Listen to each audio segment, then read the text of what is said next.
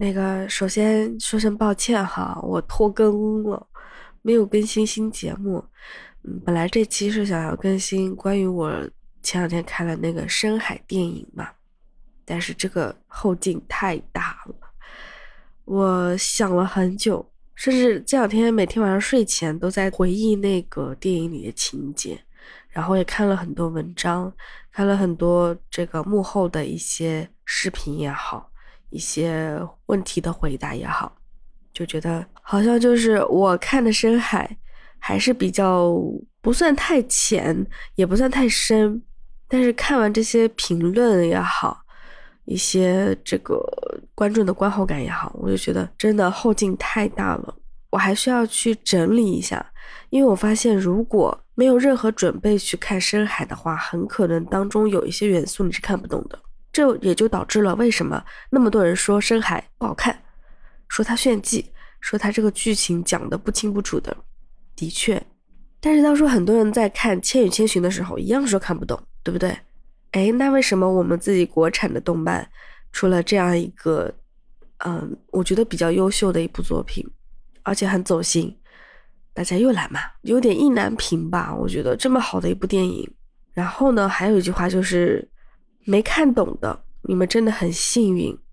你们过得很幸福。看懂的小孩呢，真的很想抱抱你们。总的来说，这部电影是让我很治愈的，虽然有戳到那个点，有揭开我的伤疤，但是最后是治愈的，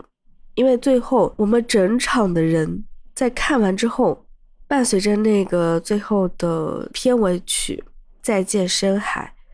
我们就一直在那儿看那个字幕，屏幕已经是黑底了，演员表呀什么的那些字幕往上飞，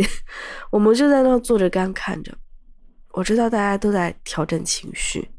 然后结束之后，就是门口那个小哥哥就在那儿看着我们，肯定在想：哎呀，怎么还不走？我在这等，还要等多久？不该撤场了吗？怎么没有人走呀？我估计他的心理活动是这样的，但是这部电影的确真的后劲太大了啊！我争取明天晚上，啊不对，应该说今天晚上，就是周四晚上、周五早上，能够把我的观后感给它整理好之后，把它录成一期节目，希望能够好好的去聊一聊这部电影。我不希望他再被骂了，真的很可惜。但又不希望你们能看懂，你知道吗？就很矛盾。这两天因为我们东藏的练习开始了，可能更新我不知道还会不会拖更，我尽量吧，好不好？嗯，谢谢了，先这样吧，拜拜。